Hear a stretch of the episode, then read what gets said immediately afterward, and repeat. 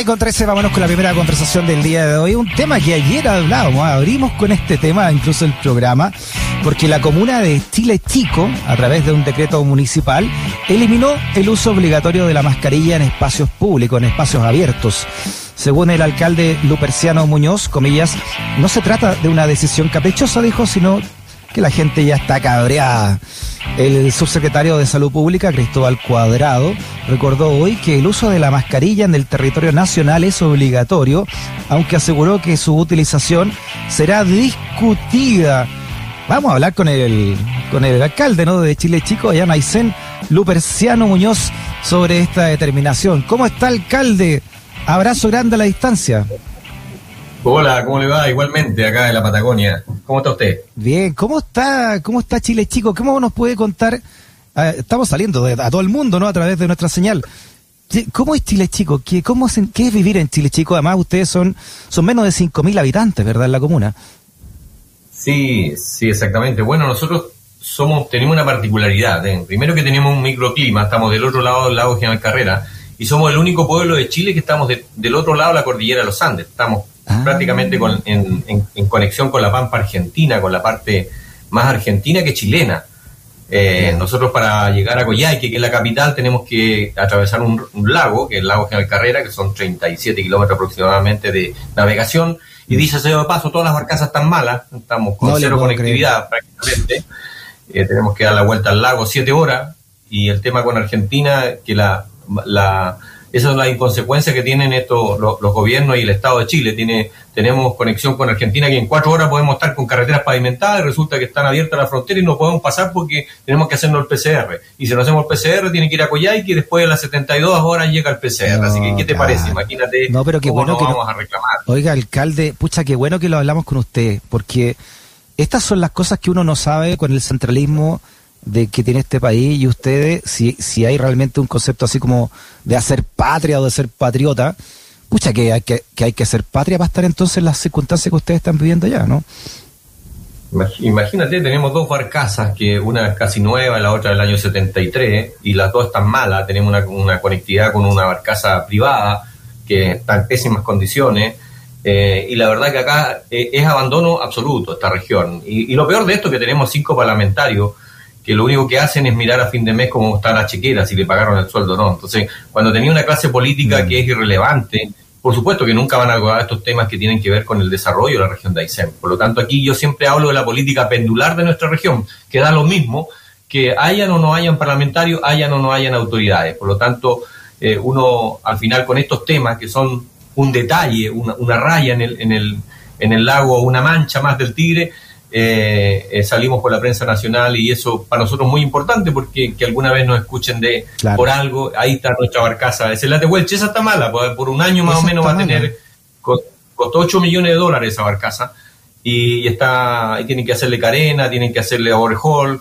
Eh, nosotros tenemos una propuesta de conectividad también de, de, que el día viernes, el día viernes, el día lunes, tenemos participación ciudadana en la cual proponemos nuevos sistemas de conectividad, porque aquí las políticas centralizadas el, tema es que la política centralizada nunca da la oportunidad que nosotros digamos algo. Nosotros tenemos una propuesta hace 20 años. La propuesta mm. nuestra es frecuencia, eh, naves rápidas, no sacamos nada de seguir teniendo estos tremendos aparatos. Estos, son moles de fierro con motores Ferrari que en algún momento se van a reventar. Esa es la política nacional. Y a todos los lagos meten la misma barcaza y hacen los mismos muelles. Nosotros necesitamos catamaranes, catamaranes rápidos, eh, ah. dos catamaranes. Mm. Aquí hay una propuesta de meternos otra barcaza más. Imagínate, sin preguntarnos a nosotros. Y eso nosotros esta propuesta la vamos Oiga, pero es que como está Chile acá, oiga, Luberciano y alcalde, como está Chile acá, pónganle ojo, ¿quién está comprando esas barcazas? Porque se están comprando cosas que realmente no son las adecuadas. Digamos que el lago General Carrera es el lago más, grande de Chile, compartido con Argentina, ¿verdad? Entonces, no pueden comprar las mismas barcazas para todas las condiciones que son distintas. Imagínate ahora quieren pagar 10 millones de dólares por una barcaza mucho más chica, de 140 pasajeros. Y con esa plata nosotros compramos dos catamaranes usados en Noruega. Nosotros tenemos una propuesta avalada por un ingeniero naval, que es Mario Sepúlveda, un tipo excepcional, vivió en Noruega, asesor del Ministerio de Obras Públicas. Y tenemos los catamaranes. Lo necesitamos que esa plata nos dé para comprar los catamaranes, que vamos a llegar en 35 minutos a, Río Ibañez y vamos a generar un desarrollo eh, turístico en torno a la cuenca del lago General Carrera. Imagínate, hace 20, 30, 40 años atrás habían 17 barcos. Y resulta que ahora lo único que hay, hay tres barcazas que no se pueden mover, porque son altamente mm. costosas, tienen que estar subvencionadas y, nosotros seguimos siendo una carga para el Estado. Pero a nosotros no nos escuchan, porque los genios de Santiago son los que deciden, como también deciden las políticas públicas de salud y todas las políticas públicas, nosotros no podemos decir nada. Alcalde, ¿y a quién, qué autoridad es la que determina si se compra una barcaza o se compra un catamarán? ¿A cuál tienen que acudir? El Ministerio de Obras Públicas. El, presidente de la República decide en el fondo, porque el ministro es el que le el que lleva para la firma al, presidente. Y hoy día tenemos los 10 millones de dólares, pues si están, no quieren meter otra barcaza más. Entonces nosotros decimos que no, basta, basta, escuchen no alguna vez, lo que necesitamos nosotros es frecuencia. ¿Por qué los, los buses amarillos son añorados en Santiago y los articulados los odia la gente? Porque los buses amarillos pasaban cada 30 segundos.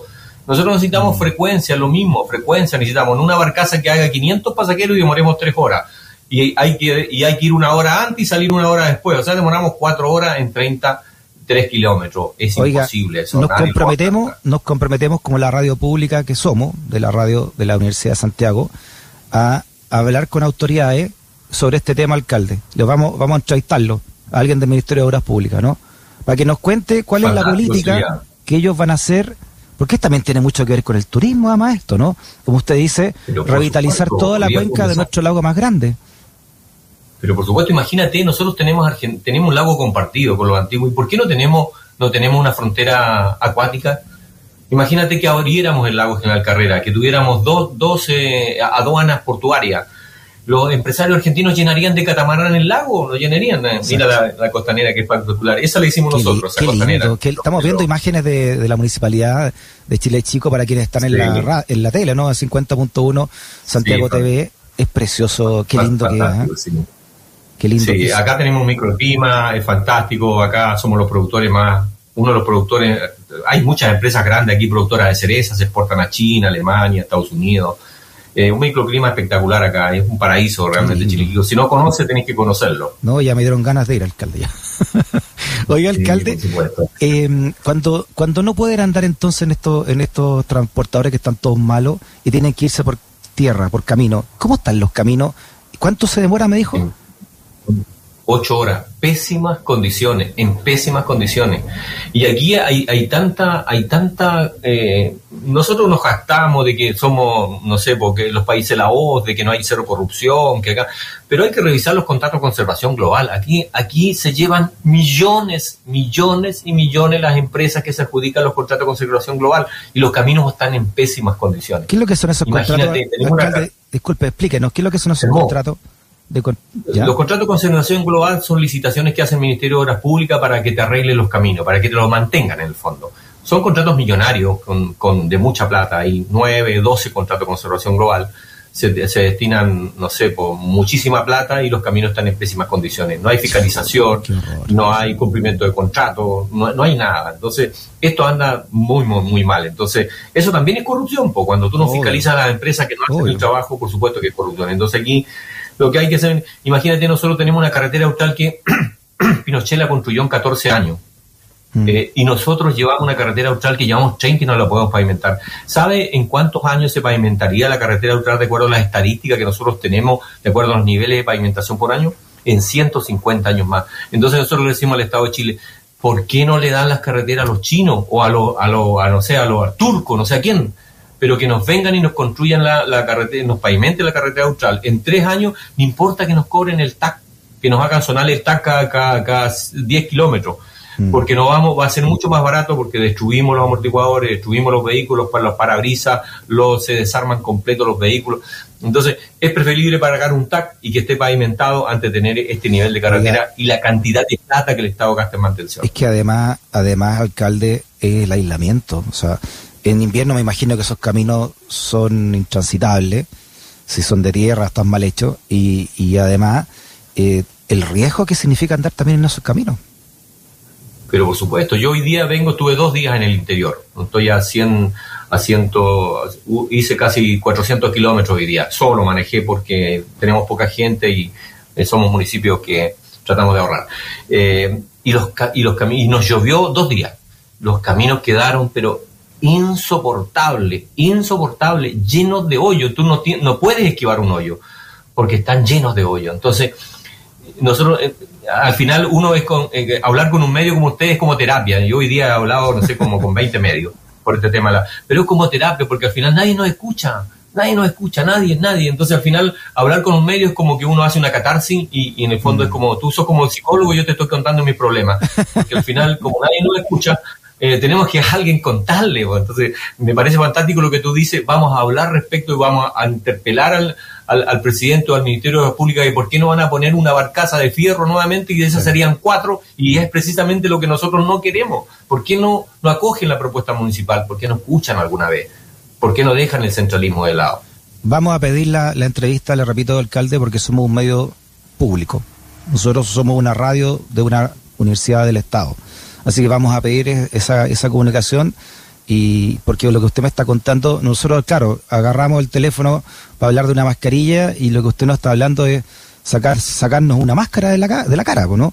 Con la realidad que ustedes están viviendo allá y su realidad déjeme decirle que las de muchos alcaldes que hemos hablado nosotros a raíz de esta pandemia, de muchos pueblos y localidades de Chile. Abandono. No, por supuesto, por, supuesto. Y nosotros decimos que una vez por todas que, cambie este Estado. nosotros tenemos mucha esperanza en la nueva Constitución porque creemos que tenemos que primero modernizar un Estado que está por la época y una estructura eh, eh, jurídica e institucional de los años 20. Eh, primero. Segundo, descentralizar, que no sea un concepto violado por los políticos, porque lo violan constantemente, lo usan para campaña, pero cuando llegan a la estructura de poder no lo hacen. Ahora mm. vamos a ver a Boris qué va a pasar, porque él es de región, descentraliza, Boris tiene que descentralizar. Este país no da más como está, tenemos prácticamente los presidentes son virreyes de Chile, ¿no? los tentáculos de poder y las estructuras, digamos, de, eh, que tienen. Entonces, imagínense cómo van a tener gobernaciones por todos lados, pagan millonadas de plata a los gobernadores y, y, la verdad que no, no, tienen poder, no tienen poder de, económico ni decisión porque son los tentáculos de poder que, que son del presidente de la República. Entonces, mm. por favor, modernicemos esto y hagamos de, este país un país más participativo. Las políticas públicas tienen que construirse con la gente, con los alcaldes, con los concejales, con los consejeros regionales, no un grupo de, burócratas en Santiago que, que generan políticas públicas para islas de Pascua, qué es lo que tienen que hacer si ni la siquiera la conocen. Entonces, por favor, es el grito de auxilio, la esperanza de la nueva constitución. Bueno, hoy se aprobó, hizo un paso muy importante, se aprobó el, sistema político y hay que defender a la constitución, alcalde. Aquí le están dando duro los medios poderosos y los poderosos de siempre, esos que tienen el 1% que tiene el 50% de la riqueza del país, le está dando duro a nuestra convención, ¿no? Así que aquí también estamos en esa defensa por ese nuevo Chile alcalde. ¿Qué pasa cuando alguien de Chile chico le da un ataque de apendicitis o alguien, una mujer tiene un embarazo complejo, ¿qué hace hoy? ¿Hacia dónde va? O un, ataque cardíaco. claro, tiene que venir una avioneta y que esa avioneta no puede, no puede eh, volar de noche. Eh, eh, tenemos limitaciones extremas porque no, no podemos tener acceso en forma inmediata y es una problemática. El tema de salud es una problemática. Imagínate que para contarte algo en el tema de salud, nosotros eh, en la región de Aysén, el sistema de salud depende del Ministerio de, Salud, no depende de los municipios. Y yo tuve que crear con fondos nuestros, invertimos mil millones en nuestro presupuesto para hacer un centro médico. Tenemos un escáner, un equipo de mamografía, de endoscopía, colonoscopía y tenemos un centro bucal, tenemos una dentista. Y, y, hacemos nosotros estas prestaciones porque el Estado no las hace. Hay listas de espera hay mujeres que esperan una mamografía cinco años. ¿Tú puedes creer eso? Entonces yo tengo que tomar la decisión de yo poner el, centro médico y firmé un convenio con el Ministerio de Salud para que me mande la lista de espera. Ni eso hacen. Ni eso hacen, ¿me entiendes? Ahora firmé un convenio con los municipios de la zona sur, cinco municipios chicos, Ibáñez, Tortel, Villojín y Cochrane y estamos trayendo a las, a, las mujeres a tomarse las mamografías acá, alojan acá en Chile Chico, y lo hacemos como política municipal, porque el Estado no se hace cargo de la salud, no se hace cargo de nada, y al final esta región sigue siendo el patio trasero de todo. Y cuando se generan estallidos sociales en la, en la región de Aysén, no ganamos nada si es el tema, el tema mm. tiene que ver también con la clase política, tiene que ver con la oferta política, por eso los jóvenes tienen que interesarse en, el accionar público, tienen que hacerse cargo los jóvenes de la política. Basta de elegir parlamentarios que están 25 años y no hacen nada, jamás levantan la voz por, por su región, jamás lo hacen, y cuando hablan dan puras tonteras que da vergüenza escucharlo por los medios. Entonces, los jóvenes, ahí está la esperanza. En la nueva constitución en este gobierno que, que yo creo, creo un Boris, un tipo joven, creo que la mirada de región se la va a colocar a este nuevo Estado y por supuesto los jóvenes que tienen que interesarse en la política y jubilar a todos estos políticos, digamos, que están de años y nunca levantan la voz por la región de Aysén. Alcalde, en ese estado de cosas, ¿cómo han vivido esta pandemia allá en Chile, chicos? Mira, nosotros, eh, la verdad que nosotros, nuestra conexión en forma más inmediata es con Argentina. Nosotros estamos a cuatro kilómetros con la frontera con Argentina. A cuatro kilómetros. Nosotros tenemos relaciones, nuestros los vecinos de Chilichico están cansados con los argentinos y la Argentina con los chilichicos, vienen, viven allá y vivimos acá. Nos educamos en Argentina. Yo estudié Derecho en Argentina, soy abogado, me estudié en Argentina. Nosotros, nosotros compramos nuestra canasta familiar en Argentina. El litro de encina sale 500 pesos y aquí sale 1200.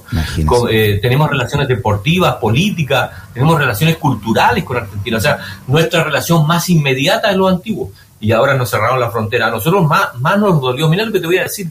Lo que más nos dolió fue el cierre de la frontera. Mm. Porque al final siempre recurrimos a Argentina.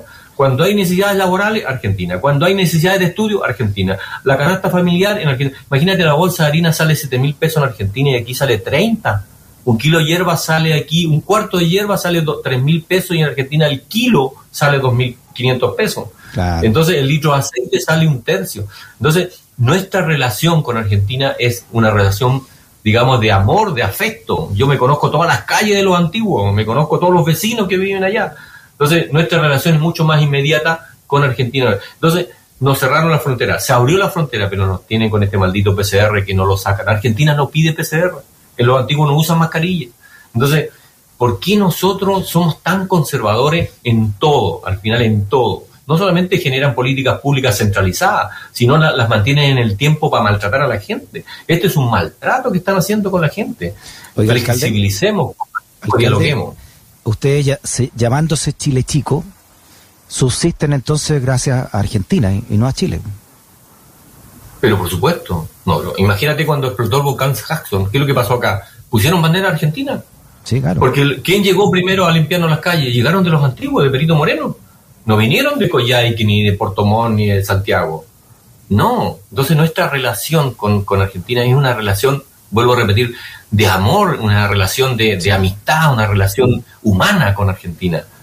Entonces, eso es lo que nosotros extrañamos de, esto. Más que la conectividad, más que la, relación con el resto de la región, lo que extrañamos es eso, como chilisiquense, te lo digo, porque, porque otros pueblos, otras comunas tienen, tienen otra visión del, tema, pero nosotros, nuestra, nuestra relación más inmediata es con, es con los antiguos, con Argentina, que estamos muy agradecidos, muy agradecidos nosotros de los gobiernos argentinos, independiente de los gobiernos. Oiga, y no han perdido el acento, ¿eh? Siempre suenan como chilenos. no, no, no, no, claro. Oiga, alcalde, se nos acabó el tiempo, pero qué agrado, qué agrado hablar con usted. Qué agrado que nos cuente en la cara la realidad que está viviendo mucho Chile, ¿ah? mucho Chile está viviendo este, este abandono de parte del Estado. Ojalá que recuperemos estas conexiones también, alcalde, y felicitaciones por, por la labor que ustedes están cumpliendo allá. No, muchas gracias. Gracias por, eh, disculpa la, la, terapia, pero gracias por la oportunidad de poder conversar. La verdad que este tema de la mascarilla nosotros nos ha dado la oportunidad de, de hablar con los medios. Hemos hablado con todos los medios y lo hacemos gustoso. Yo, por ejemplo, hoy día no he ni siquiera almorzado. Vengo del interior, estuve conectado allá, vengo acá, sigo conectado. No siquiera he ido a ver a mi, a mi familia, pero, pero tenemos las únicas oportunidades que tenemos es por, por una tecla que apretamos y hoy día salimos en todos los medios. Y eso para nosotros es virtuoso porque podemos expresar lo que sentimos, la única oportunidad que tenemos. Entonces, eh, te pido la disculpa por, eh, por la terapia psicológica y después te Gran comunicador estratégico, ¿ah? mire con la mascarilla todo lo que, cómo nos puso una realidad en, en, la mesa ciudadana alcalde. Abrazo grande hasta Chile Chico y nuevamente felicitaciones por la gran labor que está realizando usted, Luperciano, eh, ahí en la alcaldía de Chile Chico. Que esté muy bien. Ya, muchas gracias y espero conocerte algún día que venga a Chilichico que te va a encantar este pueblo. Voy a golpear ahí su puerta para que nos tomamos, mate. Por, por supuesto, Chilichico eh, tiene un eslogan, Chilichico mágico. Ah, mire, ¿eh? muy bien, fue alcalde. Ahí lo veo ya zampándose su buen mate, ¿ah? Se va dando un mate. chao, alcalde, abrazote grande. Gracias. Chao, chao.